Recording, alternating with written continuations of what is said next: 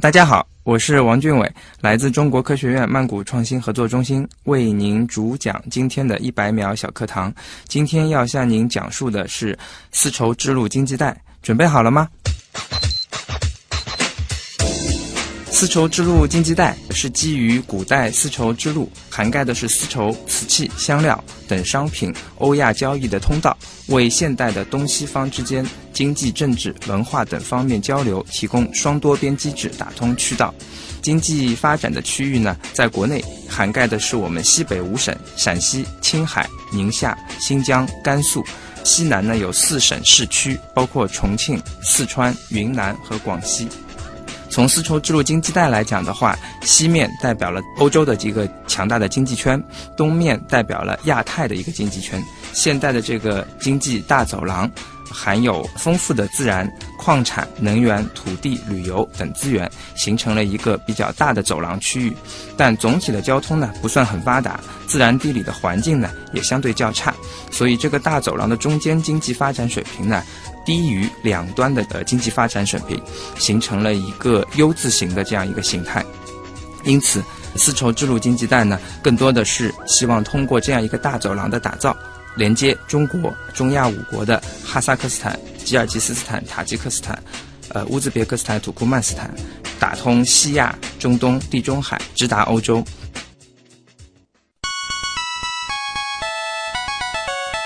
节目准备好了吗？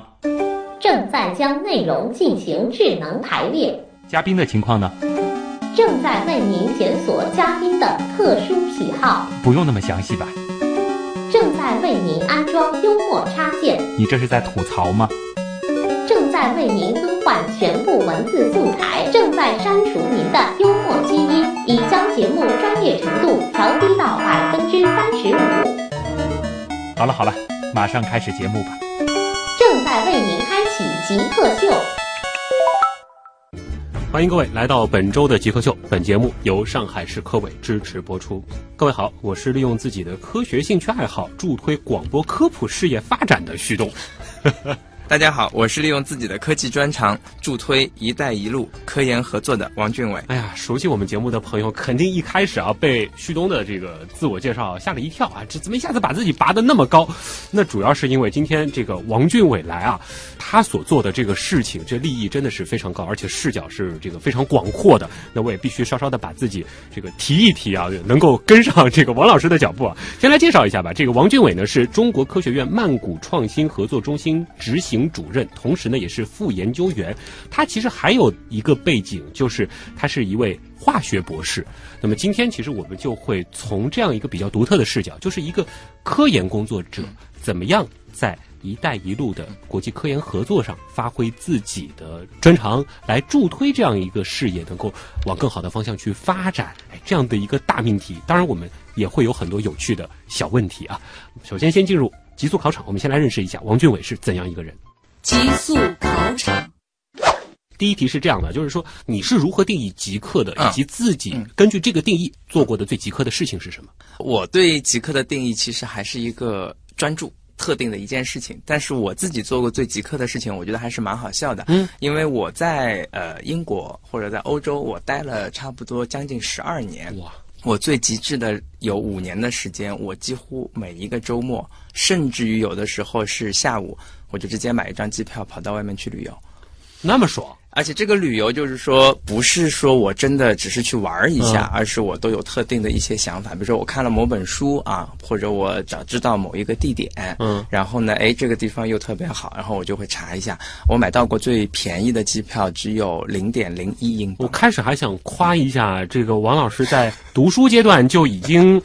可以不考虑机票的这个成本啊，还羡慕了一下。后面发现你其实是用了一个很讨巧的办法，就是去搜各种对对对对对特别特别便宜的呃机票，以及它机票对应的这个地点是真的我想去。但我觉得这其实也埋了一个伏笔，就包括你现在做的事情，就是对不同的国家、不同的文化有了充分的了解，其实才能去做的。嗯，加上你的科研背景。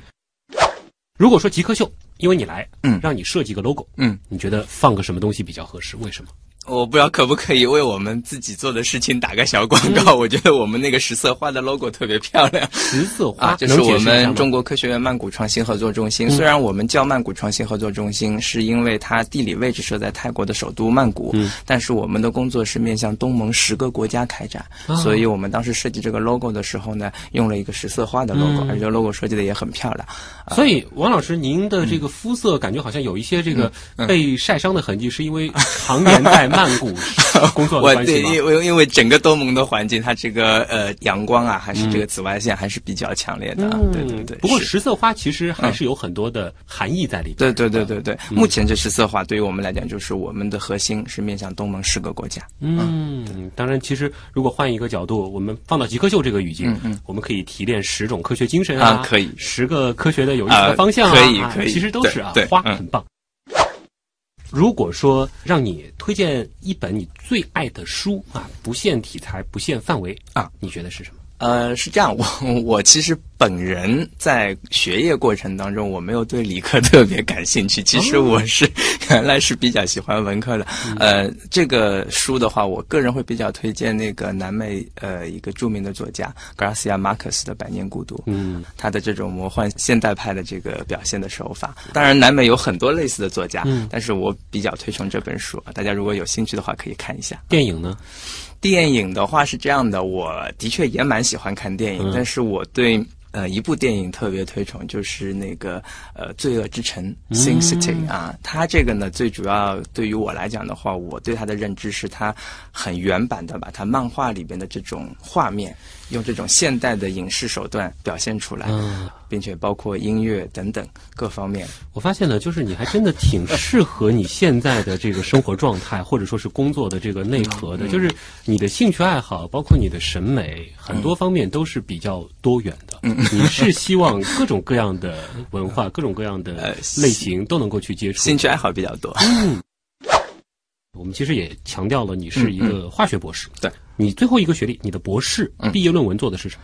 呃，我的毕业论文的题目，呃，翻成中文比较拗口，我还是讲英文吧。呃，就 metal-based approaches to C1 substituted glycose、那简单来讲的话呢，实际上是做糖化学里边糖原分子的小分子的结构和研究。啊、这种结构呢，我们让它变成一个非常稳定的结构，同时它可以瓦解癌细胞，特别是腺癌细胞上面的特定糖蛋白的生物活性。那么癌细胞的这个上面糖蛋白的生物活性被瓦解了，也就意味着呃抑制了癌细胞的生长。这个是我整个这个博士论文里边最核心的一块儿。哎，那我很好奇，就是说你博士的这个工作现在还在继续吗？还是说现在就专注去做呃各个国家的这种创新合作啊？还在继续，哦呃，不但是在继续，而且还在这个呃相关的这个领域，还在不断的做一些新的尝试。嗯啊、因为我做的这个博士论文，包括科研工作，其实还是比较基础的。嗯，它对于这个整个这个新药的开发来讲，还是处于比较前期。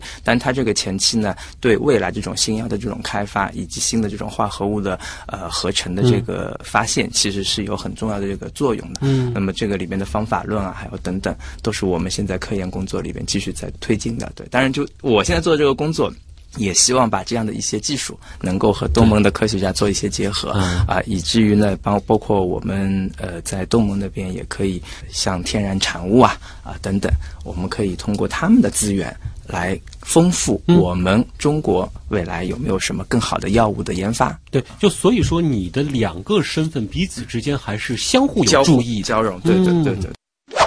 那就落到您的研究当中吧。您的研究哪种工具或者是哪台仪器、哪类试剂对你来说是最重要的？我刚才说了，其实我的这个研究呢，还是偏向于基础。在这个很基础的研究里面，其实有一款仪器，我相信大家如果有兴趣的话，可以关注一下，就是旋转真空蒸发器。哎呦，啊，听上去很傲，其实它是一个非常简洁的一个仪器。而且为什么我对这个仪器情有独钟呢？是因为我的工作，我的科研工作里边几乎天天用到它，啊而且你必须用到它它。干嘛的呢？实际上很简单，它就是在真空的这个环境里边，然后呢，呃，在一定控制的温度下，通过这个旋旋转转啊，嗯那个离心的这个原理，把一些溶剂啊，还有等等啊，就能够呃蒸发出来，会把把我们所需蒸蒸发器把我们所需要的这个物质能够留下来。当然，这个留下来的物质不一定是最纯的，我们还要通过其他提纯的方式把它一步一步。但是无论怎样，到最后它提纯出来的东西，你还是要通过这个机器。啊，这个机器是最好的方式，嗯。能够把这些不必要的溶剂、不必要的一些其他的物质，把它给挥发出去。就是把这些杂质或者说你不要的东西给去掉了，留下最纯粹的部分啊。对对对。好，这台机器多少钱呢？呃，要看这台机器便宜的话呢，两三千、三四千也有；啊。你要好一点、高一点的，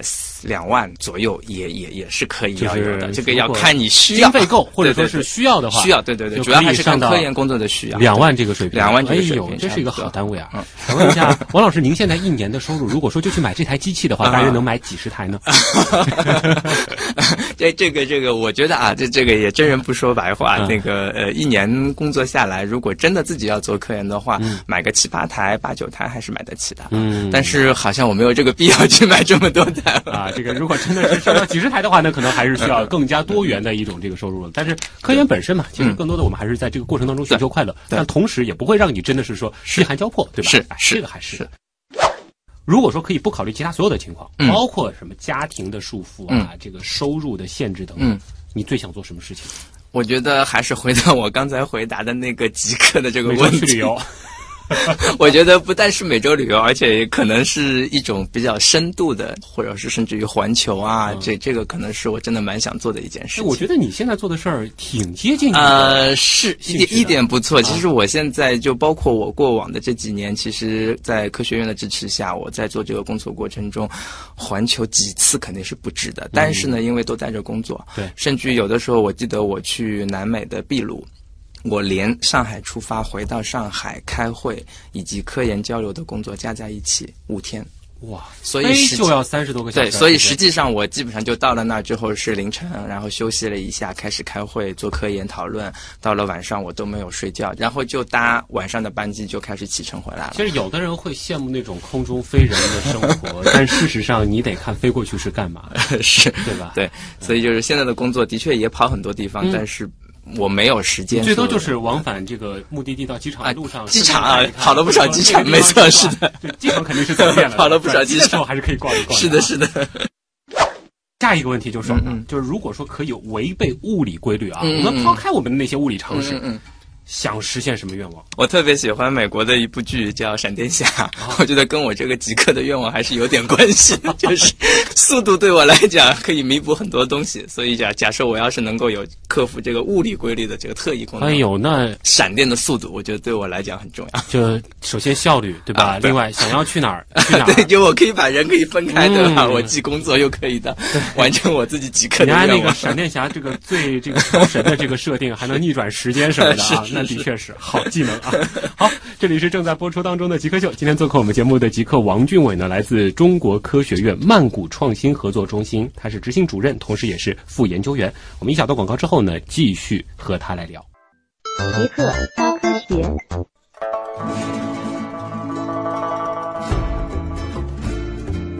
欢迎各位回到极客秀，本节目由上海科委支持播出。大家好，我是利用我的科学兴趣爱好助推广播科普事业发展的旭东。大家好，我是利用自己的科技专长助推“一带一路”科研合作的王俊伟。王俊伟来自中国科学院曼谷创新合作中心，他是执行主任、副研究员。今天我们的自我介绍听上去啊，好像这个利益很高，但事实上呢，就是因为王老师实际上在做的事情就是一个利益很高的，我们说是视角很大的事情。能不能和我们具体的来解释一下？就是我们这样子的一个呃曼谷创新合作中心，我们设立的这个意义，以及我们做的这个工作主要是什么？我们解决了哪些痛点？能不能给我们介绍一下？啊，好，呃，其实呃，对于我们中国科学院来讲的话，呃，这么多年来啊，实际上是五六年正式一直到现在，呃，科学院积累了很多的技术成果。啊，很多成果呢也已经进行了产业化，形成了产品。那么在呃现在这个比较好的这个时间段里边呢，我们看中了“一带一路”，特别是一带一路交汇的东盟十国的这个区域，无论是地理、空间、人文，还是当地的这个呃整整个文化，其实跟中国还是比较近的。所以呢，相当于我们的工作呢，更多的是呃代表了咱们中国科学院把这些好的科技的成果，我说的成果是真正已经形成产品，嗯甚至于市场化、产业化的，根据当地的民生上面的一些需求啊，农业方面的、能源方面的等等。我们把这样的一些技术呢，能够推广到当地，就是很多是走出去的部分。对，走出去的部分。嗯那么同时呢，因为也考虑到一些双向合作交流，我们也希望通过这样一个管道，把当地的优秀的人才嗯能够吸引过来。因为中科院下面有三家大学啊，我们也希望借这个机会呢，嗯，培养他们啊，嗯更多的到。中国来了解中国的发展，了解中国的科技。嗯等他们毕业以后回到自己的国家，可以更好的帮助我们把这个工作呢继续推进。所以是一个双向啊、呃国内国外联动这样的一个工作的环境。嗯，那据你的观察，包括就是你这些年在这一个区域的工作，嗯就是说在那儿我们展开这样子的这个合作，有哪些的优势啊，或者说是便利啊，又或者说是有哪些的点，嗯，是让我们明白，就是放在这儿，嗯去展开这种工作，它的意义是很大的。从外交的角度来讲，有我们的大使馆、领事馆，但这个呢，可能有的时候会更官方、呃更正式。那么对于企业来讲，企业在当地有一个什么分支机构，也不是很稀奇。嗯，但是对于像我们这样非盈利性的科研机构，在当地做这样的事情呢，这个应该说是可能是中国第一个。嗯，我们在科研或者科技创新的这个方面，我们给当地呢能够有比较大的认同感，嗯呃，比较深的这种就是获得感。那么他们在信任你的同时呢，会更好的跟你做一些交互，他们会觉得你更纯粹一些。对对对，嗯。就是说我我可能也没有，当然坦率的说啊，我们中心未来的发展方向，呃，中科院也希望我们通过我们的工作能够呃进行呃成果技术啊、产业化，嗯那么过程当中你也有一些反哺啊，嗯。能够要养活，至少其能够只有这个对链条或者说是这个循环转起来了，对对对事情才能做得更好、更大嘛，对对对，就是能够养活自己。但是从本源来讲的话，呃就这样的一个本性啊，或者嗯本质，它是很能够得到呃当地的认可的。嗯那么在这种认可度下呢，比较便于我们开展相关的工作啊。嗯，对那就具体的介绍一下，就是这些年有没有一些比较典型的案例啊，啊好的项目啊？啊，有，我们现在在呃泰国这边，因为我们的地点设在泰国曼谷，从去年开始就已经启动了中泰天然传统药物的一个联合研发。嗯这个联合研发呢，坦率的说，我们是优势互补，因为东盟国家的一些科学家，他们在从他们传统的药物，也就是我们比如中草药、对泰草药，提取一些有效成分，他们能力还是很强的。嗯但提取出来这个成分呢，它在自然界还是量很小嘛，就需要用化学生物的方式把它合成出来。但是合成的工作，中国的科学家很厉害。嗯所以这样一来的话，两者互相互补，对。那么我们也减少我们的人力的成本的开支，嗯。他们呢也从我们的合作当中，哎，了解到中国的科学家这方面的能力，所以是一个双向的啊，这是一个比较典型，现在做的比较好的一个合作。呃，另外呢，我们和当地的一些企业其实也有一些相关的工作，比如说像泰国皇家 SCG 的集团，现在我们在推一个呃无汞 PVC 啊，因为这个 PVC 作为一“一带一路”的这个基础设是建设很重要的一个这个材料，它的这个生产过程当中，其实会正常的生产在过程当中会用到很多有毒有害的含汞的这些催化剂，但是我们是一个无汞的工艺啊。其他还有一些包括能源，我们和越南。进行多能互补的一个能源综合利用的项目，因为越南的这个天时地利的环境其实是比较符合基于太阳能的这种能源的多能互补的这个利用开发。新加坡在东盟来讲比较特殊，它是东盟唯一的一个发达国家，所以我们在新加坡做的工作呢，可能就更多的是侧重于人才，我们侧重于专利知识产权的人才的这个体系的培养，我们跟新加坡一块儿能够建立这样一种体系，让中国和东盟。未来在这个知识产权专利上面能够有一个互通的语言、啊，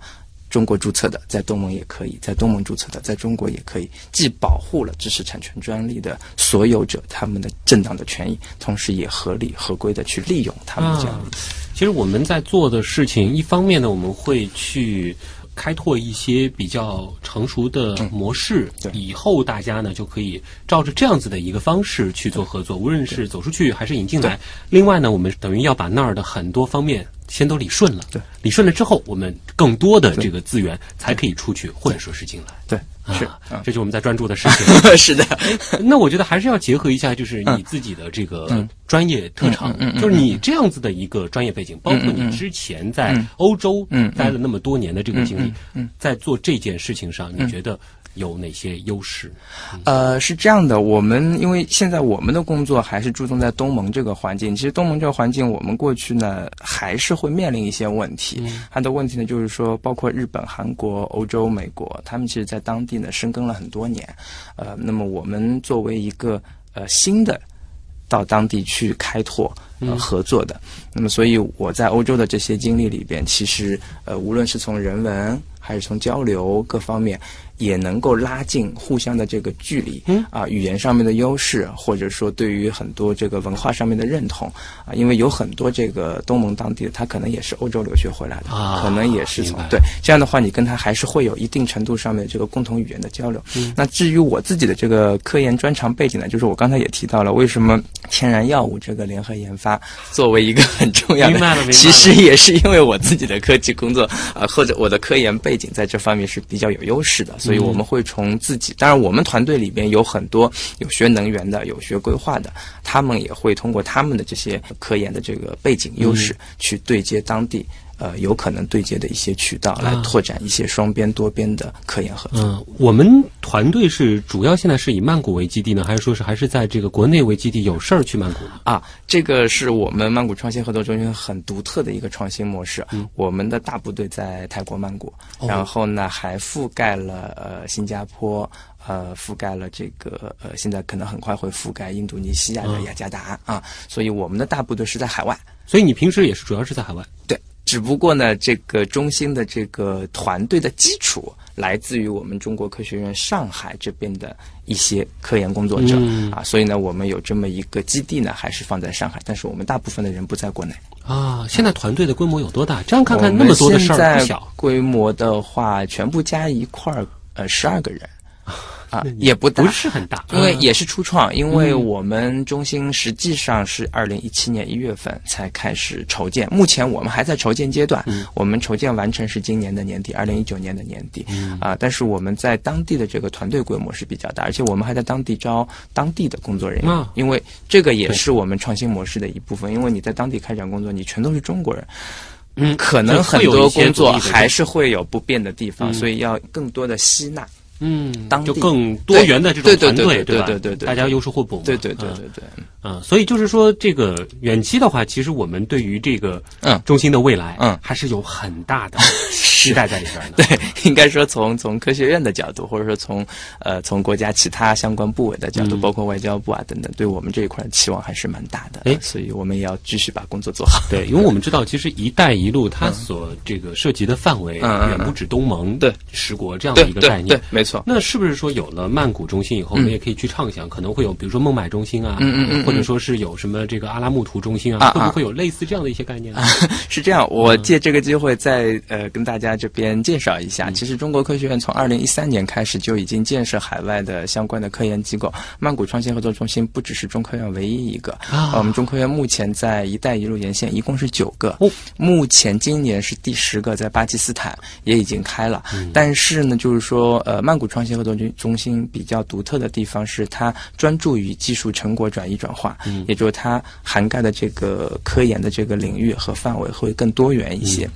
我们其他的几个海外中心呢，它更多的呢还是以科教嗯呃合作作为一个点，啊那么在当地呢来培养当地的一些人才，吸引当地的人才到中科院这边，嗯来进行科技的交流。哎，我现在听了很多，就是说我们比如说走出去的这个部分，更多的是我们中科院体系内一些比较优势的这个技术。那有没有可能去考虑作为一个桥梁？就是我们比如说国内有很多高校啊，嗯或者是一些这个创业团队，他们有一些很棒的这个技术，可以通过你们这个桥梁走出去呢？啊，我们已经在做了。其实从一七年的下半年，呃，大使馆这边给到我们“一带一路那个青年科学家互相交流。其实这个工作的话是不局限在中科院内部的，呃，以及我们实际上面向的，因为我刚才也讲了，我们所面向的可能更多的是一些成熟的技术成果和产品，所以科学院以外的企业有很多跟我们有着很密切的合作关系。这些企业只要它能够代表中国的实力，嗯，那是要走出去，肯定得代表中国的实力啊，对对对对这个很重要。对对对，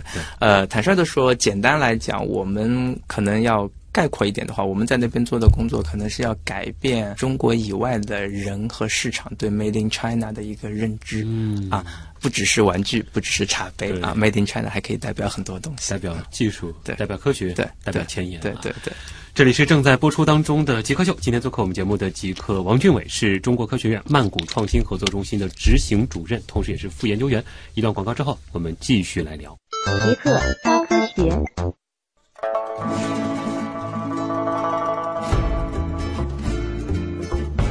欢迎各位回到极客秀，本节目由上海市科委支持播出。各位好，我是利用自己的科学爱好助推广播科普事业发展的旭东。大家好，我是利用自己的科技专长助推“一带一路”科研合作的王俊伟。哎，欢迎王老师做客极客秀啊！某种程度上，我们还是有一些共同点的啊。首先，其实还是在和科学打交道，同时呢，好像也是把自己的一些特长和自己现在正在做的事情嗯进行结合啊。嗯嗯，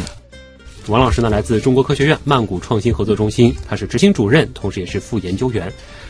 刚才其实你也讲了，自己就是在之前有很长的一段时间是在欧洲，嗯，能和我们说一说你的整个的这个求学经历吗？我我出国的时候是呃高中，我高中的时候就已经去到这个呃英国。原来我是复旦大学附属中学的，呃有这样的一个机缘巧合的机会，后来就在英国留下来，呃从高中本科、硕士、博士一路这么读上来。其实整个求学的过程当中，我觉得就像我说的，我一直还是偏向于文科，甚至于我在那个时候曾经还想过我要做一个翻译。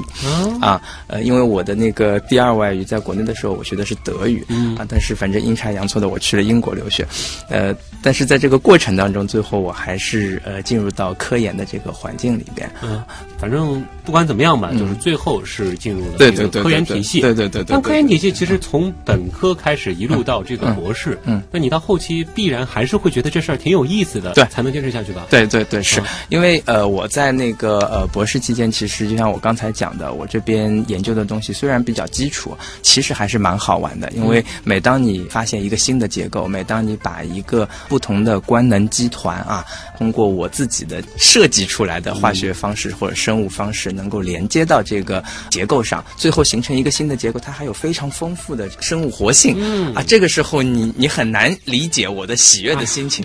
可以想象，因为我平时呢在家里也会什么拼拼模型什么的，你这个是用非常高大上的这个方式啊，来拼非常非常微小的这种结构，对。那更好玩了。对，当然了，就这过程当中，有的时候也是某一个实验，我真的可能要做一百次，甚至于两百次，对。我我才能够最后哎达到我自己所要求的这个这个结果那，这结果出来也未必它每一次都是有生物活性的，所以这个工作一直在我的从硕士开始不断的重复嗯。重复，所以啊，就是我很好奇，因为我身边其实也有和你学差不多专业的这个好朋友，嗯。嗯嗯曾经其实也聊过，就是他们的这个专业啊，或者说是你们的这个专业本身还是比较枯燥的，就是要耐得住寂寞的，有的时候在实验室其实是要泡很久的。对，但是你前面又说了，你每个周末，嗯。还坚持了五年，嗯嗯嗯。都能跑出去玩儿，嗯嗯。这之间怎么平衡啊？是这样，我觉得我自己啊，就是呃，特别是我的博士的这个环境，因为基本上是我们这个课题的已经是将近收尾的工作了，所以我的师兄师姐给我打了非常良好的基础，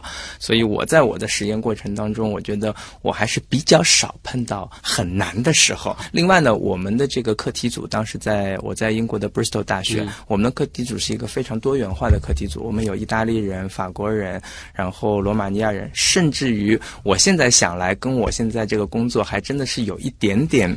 这种契机就是我的导师，嗯，是泰国总理府的特聘外国专家，哦所以他的实验室常年有泰国学生，所以我在那个时候就有了一波这个泰国的师师兄、师姐、师弟、师妹。我知道有那么多多元的同学，包括导师的这种关系，我能理解你后来，比如说和现在的这个工作产生的一些交集，或者说你在文化上的一些优势，但是还是解释不了你可以有很多的时间跑出去出去逛逛啊。是这样，那就是这个部分的呃实是可能是自己的，还有一部分的话，比如说我要去意大利或去什么，我还是会跟我的师兄师姐到他们的实验室去做一做，啊。然后呢，在课题上面做一些交流。嗯。然后这个工作其实还是蛮重要的，因为有的时候，呃，哪怕一个周末啊，呃，有的时候你想的，或者有的时候你心情很郁闷啦，一个实验做不出来，嗯。因为毕竟欧洲还是比较小，对对对。啊，然后要看的机票比较便宜，那我就过去一下，顺带的再浏览一下嗯。当地的风光。工作和生活、工作和兴趣，嗯，有一个间隔，嗯有一个结合，啊嗯可能这种状态是比较完美的对的，吧？对对，好啊，那接下来就是你完成了你的博士学嗯业，嗯回到祖国的怀抱，嗯。怎么最后又去做了这样子的一个事情呢？这个应该有个契机吧？呃，对这个契机呢，我进入中国科学院之前有一段经历，呃，是在上海世博局。完全和我的专业一点关系都没有，嗯呃，但是是阴差阳错进去待了有呃一年多，在这个过程当中，我主要是对接了呃那个欧美还有相关的一些展馆啊等等。那么这个工作呢，给我累积了不少的这种国际海外的这个人脉啊，这个人脉我也没有想到我未来可能会用到，但是等到我完成了世博的这个工作以后，我在纠结要回去还是不回去的时候，中科院抛下了这个橄榄枝，嗯所以我就去了这个呃科学院。那当时去中科院做的就是现在这个事儿，还是说没有去中科院的时候，我是以我的这个科研背景，还是做做研究的。嗯但在做研究的过程当中，当中科院这边说，哎，想要推广一些国际合作的工作，从中科院内部呢，就是开始呃考虑说，哎，有没有一些有志于这方面的青年科学。工作者啊，嗯。我我很难讲自己是科学家啊，青年科学工作者有这个兴趣，那么当然也希望他们能够是有一些相关的优势的。那么可能我这方面的优势，呃，还是比比较明显对。对，的确是啊，这样看很明显的，对，嗯，所以就是在这样子的一个契机，对对对你就开始逐渐逐渐转型了，对对对对当然就是说你们这样子的这个转型也好，或者说是参与到这样的创新中心的这个搭建啊这样子的过程当中，嗯，本职的这个研究是依然对。两条轨道同时进行对的，对对对嗯。对，该有的科研工作还会继续，然后而且自己也不断的每天该看文献的还是要看。当然，这样呢对自己的考验是比较大，因为实际上这个工作目前耗费的精力是比较大的。其实这种嗯。对外谈合作是非常费精力的对对对，所以看文献啊，还有其他的工作，也有可能就放到晚上啊，看一下有没有新的这个思路。问一个更个人一点的问题啊，就是说你对于你自己的未来，嗯，你的定义更倾向于是一个科研工作者，或者说是往科学家的方向去发展，嗯还是说是以现在就是我们创新合作中心这样子的一个平台去做一个搭建平台的人，或者说是这个方向？啊，是这样的，我这里想说一下，就我们目前呢，因为平台还是初创期，呃，那么肯定还是以搭平台为主。但是这个平台如果一旦成熟了以后，我们在平台下面，就像我刚才讲的，我们已经有了中泰天然药物联合实验室这样的一一些成功的这个案例。这些案例慢慢成熟以后，或许我会更多的还是把自己的科研工作放到这样的一些科研呃交流或者科研合作里边，再贡献一些自己的力量啊。明白了，反正不管怎么样，还是非常棒的一个有机的结合，对吧？再包括现在其实也大力的这个呃，我们说在推动。方方面面的这种成果的这个转化，嗯嗯嗯你现在其实既在有这样子的一个平台的搭建的这个工作，同时有科研，那以后科研转化出来了，对。我们又有一个很好的平台可以去推广，对。绝对是对个人也好，对于中科院也好，对国家也好，都是有利的事情。对。，是嗯，是。明白了。平台可能更多的是个框架，嗯然后陆陆续续的一些血肉，我们要把它加进去。嗯，那大家应该也听明白了啊，王军伟对自己对未来的规划还是很清晰的啊，做事情。好，这里是正在播出当中的极客秀，今天做客我们节目的极客王军伟是中国科学院曼谷创新合作中心的执行主任，同时也是副研究员。一小段广告之后呢，我们进入今天的最后一个部分，问题来了啊，听听看网友对于王俊伟所做的各种事情都有哪些疑问。问题来了，问题来了，问题来了，第一个问题，高新小能手啊问的问题挺专业的。他说，境外科技创新合作中心和一般的科技创新中心有什么区别？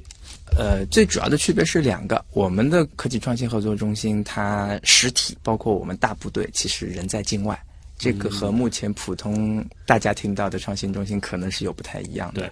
然后另外还有一个呢，呃，原有的这种科技创新的这种机制，可能更多的还是来访，嗯，或者有出去交流，它的这个频次呢不会很高，然后它的这个持续性呢也是阶段性的啊。我们这个呢就不太一样，我们这个呢它不只是说呃要去访或者来访，我们更多的是要到那边去是要谈合作、谈项目。那么所以我们的这个工作是持有持续性的，而且我们这个也是呃时间段各方面还是呃比较大的这种连贯性的。那我们在境外会直接在那儿做这个，比如说孵化啊，类似于这样子的这个工作吗？会，我们现在是这样，就是说对东盟的一些青年的这种创新团队啊，我们会用我们国内。啊，一些经验去去引导他们，甚至于会邀请他们，哎，考虑一下，你也可以把这个团队带到中国来。另外呢，我们也会跟国内的一些这种创新创业的这个团队，他们如果愿意跟海外能够有一些结合，提升他们在国内的这个呃实力啊，或者提升他们在海外的知名度，就这样的一些工作，我们也呃一直在做。嗯，也是双向的。对，罗马城堡的故事就说了。您觉得哪些科技类的项目比较适合走出去？可能尤其适合就是“一带一路”这个方向走出去啊。我这里想要做一个可能不太恰当的类比，就是说，目前这个时间段，中国和带入东盟的关系，也许和三四十年前，呃，西方发达国家。跟中国的关系可能会做一个比较，所以我会认为说呢，一定是要一个相对比较成熟的产品，就是已经进入到产业化，可以进行市场化这样的一些产品技术是比较容易往外推。就是我们过去呢，的确我们担当了一定老师的这样的一个角色，但是我们同时在当地其实也是一个学生的角色，没错啊，就是有一些相似的地方，但又有很多的不同，所以我们也是在摸索一条新路啊。对对对。嗯，在前面给大家做介绍的时候，介绍了一个 U 字形的大的一个区域的点，就是说“一带一路”它连接的是欧洲的这个发达体系和亚太的一个发达体系，中间这个区域它可能是一个洼地，但这个洼地中国刚好在这个环节里边可以起到很重要的这个衔接的作用。嗯，啊，这也是为什么我们要推动这样的一些工作的原因。嗯，那如果说是具体到一些项目的话，这个我们稍微点几个名的话，可能是哪些呢？啊，具体到的项目的话，我觉得一个就是说，像我刚才也提到了，呃，因为东盟那个地方它阳光啊都比较充足啊，就是在这种自然能源利用方面的这个项目，我们啊对，包括它相关的设备啊，相关的这种这成套的这些技术，其实是比较容易在当地获得认可的。另外呢，就我们别忘了，就是东盟当地它有丰富的这个资源，矿产资源、植物植物资源。这些是我们就是说，呃，可以，呃，在当地这个资源的这个角度可以去利用的。比如说，我们用我们比较先进的这种开采的技术。或者是我们开采以后的矿产尾矿的这个处理技术，从尾矿里边提取更有价值的一些稀贵金属啊，这样的一些技术，其实也是未来可以在当地有大有作为的。嗯，就是还是就更多可能从这个当地的一些呃资源的角度去思考，哪些技术是能够衔接的，然后再考虑一下你前面说到的那个两个地区之间的这种差异。对，那其实差异就代表了有势能在。是。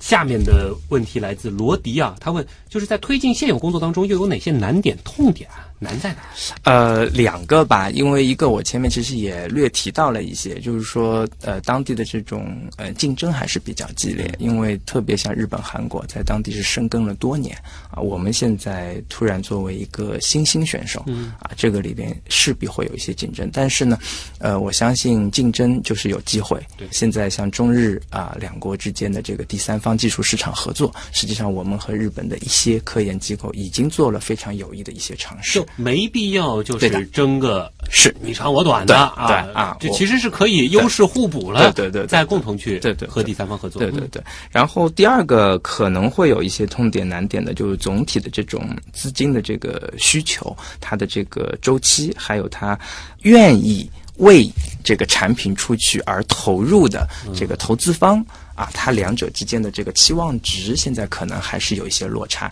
因为投资者或者说愿意去推动市场发展的，他肯定说我两年或者三年我就要赚回一些啊。但是实际情况，当地的这种基础设施各方面的条件还不允许你说在两三年我就收回多大的这个投资成本，就是这两者之间的期望值，可能是推动相关合作的一个难点啊。嗯，就是不同区域它有不同的客观的条件。对对，你在思考问题的时候，不能简单的用我在这儿做事情的一些思维方式去做那边的一个推理。对对啊，对。这个的话就是需要解释，还是说是需要找到一个折中的方案？呃，是这样，就是说，一个是折中的方案，就是说，呃，我我们可能会在推动一些产品技术的时候，假设我们需要投资方，那我们会选择性的啊，呃，选择一些更多的是战略，这些有战略投资眼光的这样机构，或者是相关的一些一些一些渠道。那么另外一方面呢，呃，这也是我补充一下，就带路的一个核心点，就是基础设施的建设。为什么高铁要先过去？对港口要先过去，对，嗯只有把当地的这些全都给给做好了，那么自然而然的，你就会有很多的投资跟着过去。嗯，这个是点到关键了。Tony 呢是问，在国际间的科技合作当中有哪些成功的案例和经验？因为前面其实已经是分享了，就是曼谷创新合作中心我们的一些不错的案例。嗯如果把这个视野再扩大一点，比如说是扩大到你所了解到的，比如说其他的这些创新中心，或者说是你所了解到的，就是在“一带一路”这个体系下的一些嗯很棒的这个，嗯在你的视野当中的嗯这些成功的案例有没有呢？是这样子，我个人觉得，从我在做这个工作的过程当中，我觉得可能有的时候会多关注一些国际组织的这个资源和力量，因为我们选择曼谷作为这个点，其实还有一个很重要的，呃，无论是呃世界化学学会，还是呃世界那个资源研究会，其实他们有很多的亚太区域的这个总部都是放在曼谷。那么这样一些和科研科技相关的，只要沾边的这样的一些国际组织，这些组织在当地呢，我们不断的呃吸收他们的资源，跟他们交互，这个是呃为我们这个科技创新合作中心拓展工作，其实还是帮了很大的忙的，嗯呃做了很大的贡献。对。这个也是某种程度上为什么我们这个中心设在曼谷的一个啊，是的，从地理位置角度来讲呢，除了它是带路的一个某种意义上的交汇点，另外呢，也是您刚才讲的，就是说的的确确，曼谷当地有很多这些丰富的，我们也是一个很多元化的白话来讲的话，就是一个人脉吧，嗯就是这个对工作的推进很关键啊。啊，对就是无论是这个合作，还是说是一些经验的学习等等啊，都很重要。对。一叶知秋就问了，就是说在呃“一带一路”的这种科研合作的这个我们说推进的过程当中吧，嗯我们还有哪些可能现在还没有尝试，但是以后会去尝试的这些方向呢？呃，是这样，实际上，呃，现在还没有完全去尝试的，我觉得可能还是一个资源共享。就是资源共享这个呢，刚才我也提到了一些，呃，但是要让呃带路的或者东盟的这样的一些国家，呃，完全信任我们，把资源能够开放给我们，这个呢还需要一定的时间。但是未来这一块，我觉得是我们可以进一步推动的一个方向，因为有很多战略资源的，无论是金属也好，无论是这个呃呃能源也好，对于中国推动整体的这个国际合作还是很重要。另外还有一块呢，就是信息。啊，信息技术的这个应用和优势的这个互补，因为在东盟来讲，特别像泰国，它这个呃未来泰国四点零，嗯啊，还有泰国智慧工业发展这些，中国对他们来讲的话，其实有很大的这个互补的优势，嗯所以这个也是未来比较重要的一个方向，可以着力去推广的。嗯，好。呃，安叶亚丁他问，在跟不同的这个国家的一些当地的团体和机构打交道的过程当中，有没有因为文化差异，或者说是这个不同的地区，他们可能有一些不同的这种风俗习惯的这个不同，嗯嗯嗯嗯导致可能呃有一些这种误会的产生？然后如果产生了，又该怎么样去化解呢？呃，在东盟来讲，我们可能碰到类似情况的，在印度尼西亚。嗯。啊，这个呢可能会涉及到，的确您刚才讲的，呃，人文各方面不一样，呃，但是我相信一句话是，呃，日久见人心，然后呢，你要多交流、多沟通，然后你把自己最坦诚的一面放在那边，时间久而久之，还是可以让对方对你认同，嗯然后信任。就的确开始的时候是被不信会任过，会有会有一些会有一些呃，不只是印尼啦，包括在其他的一些国家，呃，不同的机构，呃，有的时候你刚一开始他会说，哎，你过来干什么？但是呃，时间长了，比如说我们现在在曼谷那边，因为我们有一个比较大的。大概有六百多平米的一个现代化的开放式的展厅，哎、还请他过来，很有面子的。啊，嗯。你就我我也不用请你大老远的飞到中国，但你到我这边来，就在你自己的国家，在你这个地方来看，看一看哎做一做感受一下。看对对对对对。就这样子说起来的话，其实，在不同的国家那些重要的城市，可能这样的中心还得再多一点，呃未来直观的感受、啊。对对对，未来就是说这个模式一旦成熟的话，我们是希望在一些重要的城市，嗯。啊、重要的国家的一些城市，我们是希望能够复制，或者甚至于是能够呃拓展。对，某种程度上其实也是中国科研资源的一张名片，对对对于他们展示的一个重要的窗口。对对啊，有的时候真的是说再多，嗯就不如实地现场去看一看，对对对一看就立刻就知道。对对对对对对。铁牛问啊，这个我觉得得换一个方式啊，我们通常在这个问题当中呢，会嗯呃涉及到的就是考研和就业，但是您做的这个工作呢又比较特别啊嗯，这个首先你也招研究生，嗯嗯嗯嗯嗯嗯。对吧？是呃，是先说招研究生的角度，你看重什么样的学生？呃，我个人是比较倾向能够比较直白的表达自己观点，嗯然后呢，他有比较扎实的这个科研的基础，嗯啊，这样的学生呢，他未来来讲可能有比较大的这个另另外一方面，因为我这边做的工作呢，可能是偏基础多一些，所以我觉得耐心这个还蛮重要的。哎首先一个是这个直白的观点，嗯能够直白的表达的观点，对对对代表他的这个语言逻辑能力比较强呢？对。啊，主要是这个，对。还是说呃有很多事情就啊，没有，就是当就是就是就是语言逻辑比较强，他能够很直接的哎表达清楚他到底想要什么，或者他嗯。什么东西是不明白的啊。对啊对对。这个是一个特点。对。好，另外呢，就是说，您比如说招的这个科研方面的这个研究生，嗯。会和你现在做的这个曼谷创新合作中心的这个事儿有结合吗？还是说这个是分得开的？呃，是这样子的，呃，目前来讲可能还是会分开，因为呃，国内的这个学生他更多的可能还是向着他自己就是一脉相承的这个，但是、啊不会说跟着你这老板哎，未必未必会对，但是另外就是说，呃，可能可以相关的就是我们招外国学生，啊因为中科院本身对于这个带路沿线。我们专门有自己的奖学金体系，嗯啊，每年呢有两百多个名额。那这个时候呢，也许哎，泰国的学生可能我会略倾向一些，啊如果他的水平足够好的话。据我所知啊，这个不吹牛啊，嗯我们的节目也是 全世界都有粉丝的啊。好的如果说是有当地的华人，嗯这个真的是有。我之前就是收到过这个马来西亚华人的这个听众给我们的这个留言的。如果说是有志于做科研的也可以申请中科院。啊，可以，完全可以，啊啊啊啊！而且我们那个奖学金，呃，还是比较独特的，就是说，真的只是为了带入国家。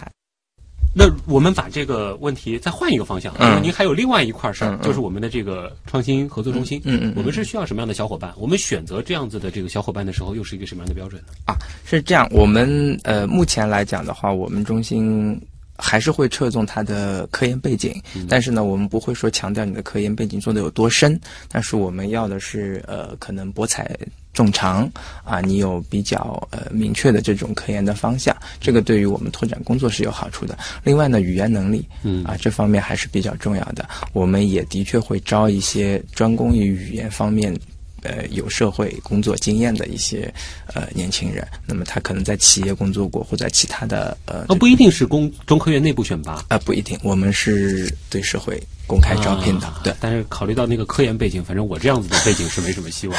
的。如果你有兴趣的话，可以尝试一下。开个玩笑，开个玩笑啊。那今天的这个极客秀啊，我觉得可能。刚刚开始的那个开头，很多朋友呢会被这样子一个宏大的主题，哎，好像有点这个镇住的感觉。但事实上会发现，就像“一带一路”我们在做的事情一样，虽然这个格局很大，我们在做一件很宏大的事情，但事实上真的要去执行的时候，我们也是一件一件小事积累起来的，是。也是一个一个点去突破、去攻关的是啊。是。包括我们创新中心其实做的就是这样一件事儿。是。好了，也再次感谢王俊伟做客极客秀。本节目呢是由上海市科委支持播出，感谢大家的收听。那么王老师呢来自中国科学院曼谷创新合作中心，我们下周再见。好，谢谢大家。